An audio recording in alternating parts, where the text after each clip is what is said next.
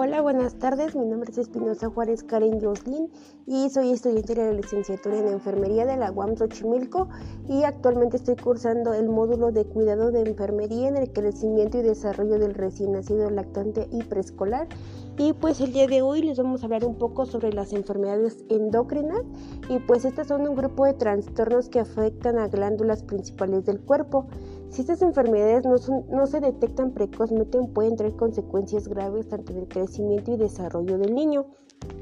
Dentro de las enfermedades que podemos encontrar en estos trastornos es el hipotiroidismo y pues el hipotiroidismo es la situación resultante de una disminución de la actividad biológica de las hormonas tiroideas a nivel tisular o por una producción deficiente o una resistencia en la acción de los tejidos diana. Ah, existen diferentes factores de riesgo para poder padecer esta enfermedad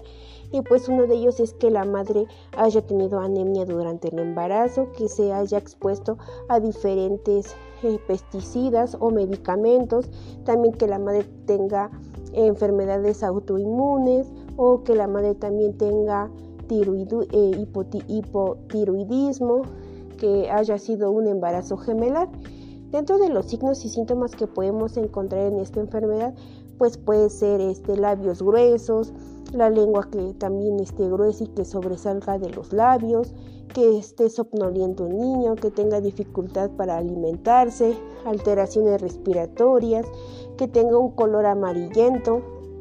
que tenga una distensión abdominal entre muchos otros signos y síntomas. Y pues eh, esta enfermedad se va a diagnosticar mediante la prueba que se llama tamiz neonatal y pues esto nos ayuda a diagnosticar enfermedades metabólicas y pues se recomienda que se realice entre el tercero y séptimo día de nacido y pues esta prueba es mediante la eh, obtención de sangre del talón del niño y pues esta sangre se va a colocar en un papel filtro para poder realizarse el estudio este, necesario. Posteriormente vamos a hablar un poco del tratamiento de esta enfermedad. El tratamiento es mediante este fármacos y dentro de estos fármacos pues son los fármacos que reemplazan a la hormona de la tiroxina y pues eh, eh, por lo regular se trata con estos medicamentos y pues aquí la dosis pues la emplea lo que es el, el médico. También hay que tener en cuenta que los niños que tienen hipotiroidismo tienen que tener una dieta controlada en el yodo y pues aquí pues tiene que acudir con un nutriólogo para que les den los planes de alimentación adecuado de acuerdo a la edad y al crecimiento del niño. También tenemos lo que es la enfermedad del hipertiroidismo. El hipertiroidismo se define como el aumento de las hormonas tiroideas producidas en las glándulas tiroides. Y pues aquí existen igual diferentes factores de riesgo para poder padecer esta enfermedad. Aquí una de ellas pues es que el niño eh, padezca de algún síndrome como el síndrome de Turner o el síndrome de Down, que este que haya sido expuesto a algunos medicamentos, que haya una deficiencia de yodo, que tenga eh, o que haya este, tenido alguna este, cirugía o algún traumatismo. Dentro de los signos y síntomas que podemos encontrar, pues es que su corazón va a latir muy fuerte, que se encuentre nervioso, que esté irritable, que tenga insomnio, que se sienta cansado, que haya una pérdida de peso, que en la, en la región de la garganta se sienta eh, unos bultitos, que haya una sudoración excesiva, los ojos se van a, van a sobresalir y puede haber igual una, eh, un aumento de apetito. Esta enfermedad se va a diagnosticar mediante estudios de sangre y pues estos estudios de sangre van a determinar los niveles de tiroxina libre y pues estos estudios tienen que ser en un laboratorio especializado o en un hospital para que pueda el médico pues este los pueda ver y así pueda diagnosticar si sí padece esta enfermedad. Dentro del tratamiento que se va a llevar a cabo, pues igual es el tratamiento con fármacos, con fármacos antitiroideos y pues estos inhiben la síntesis de la hormona tiroidea actuando como sustratos preferentes de la peridaxa tiroidea Estos inhiben el acoplamiento de las yoditrinas y pues también interfieren en la oxidación y la unión del yodo de la célula tiroides. Pues igual aquí pues eh, otro tratamiento que se puede dar es mediante una cirugía. Es en donde pues quitan parte de, de los bocios del como ya les había comentado anteriormente, esas pequeñas eh, las glándulas que salen en el cuello que se llegan como a inflamar y pues eso sería para el hipertiroidismo.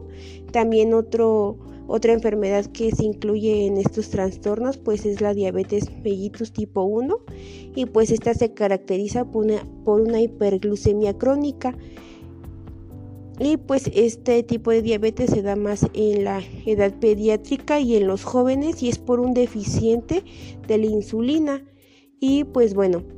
aquí los signos y síntomas que vamos a, observar es que hay una sed anormal, la boca está muy seca, hay una pérdida de peso, este, le dan muchas ganas de ir al baño al, al niño, hay una falta de energía, se siente cansado, tiene mucha hambre, visión borrosa. Y bueno, ¿cómo podemos diagnosticar esta enfermedad? Pues es mediante igual estudios de laboratorio y mediante este, glicemias capilares. Eh, de acuerdo a la, a la OMS, este, determina que,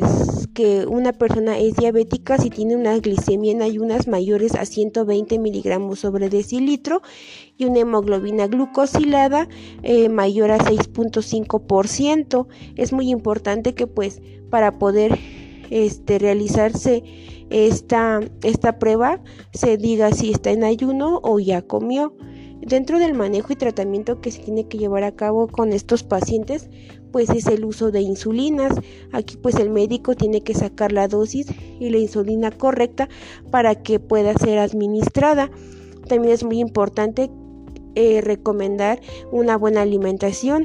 Eh, la alimentación debe de ser saludable y pues tiene que ser balanceada para que eh, evitemos